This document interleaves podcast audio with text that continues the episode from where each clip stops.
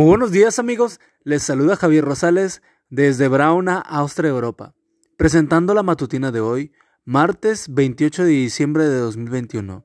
La matutina de jóvenes lleva por título Las matemáticas de Dios, parte 4.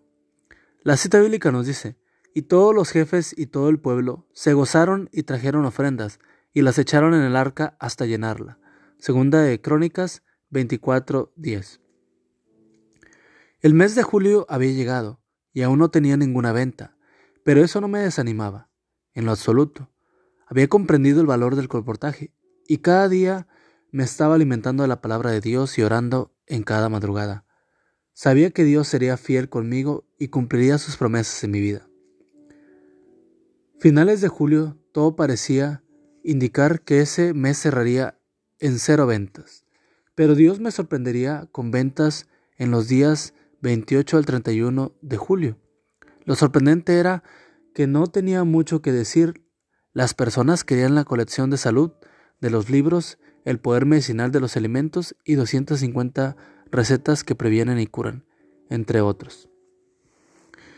El mes de agosto Dios me dio todas las ventas que no había tenido en los meses anteriores. Era increíble cómo Dios hacía la obra por medio de su Santo Espíritu. Las personas querían los libros, de una manera urgente.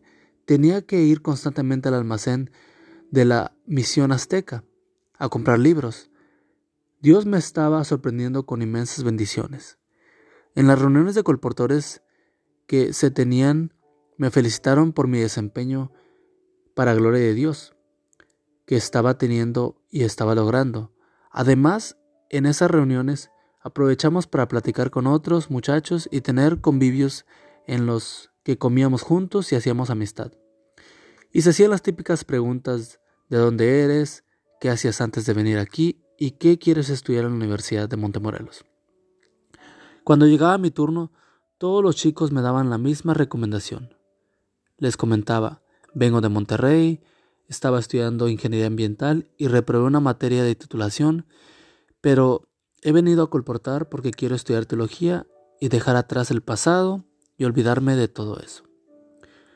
Filiberto Gómez, Víctor Tatacoya, Wilmer Salmerón, Vanessa Gámez, Dina Larios, Daniela Corsol y Gerson Escobedo, todos opinaban lo mismo, que terminara mi carrera y comenzara a estudiar después teología.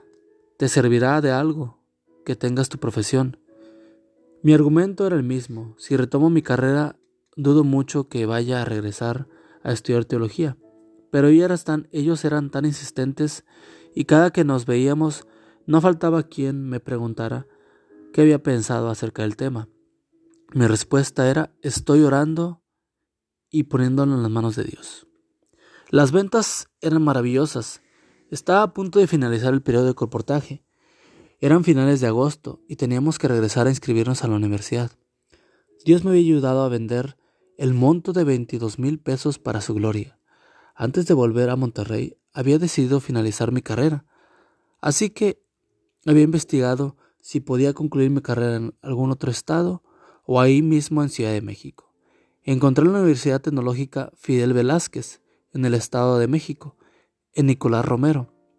Era el mismo plan de estudios y comenzarían tetramestre el 10 de septiembre.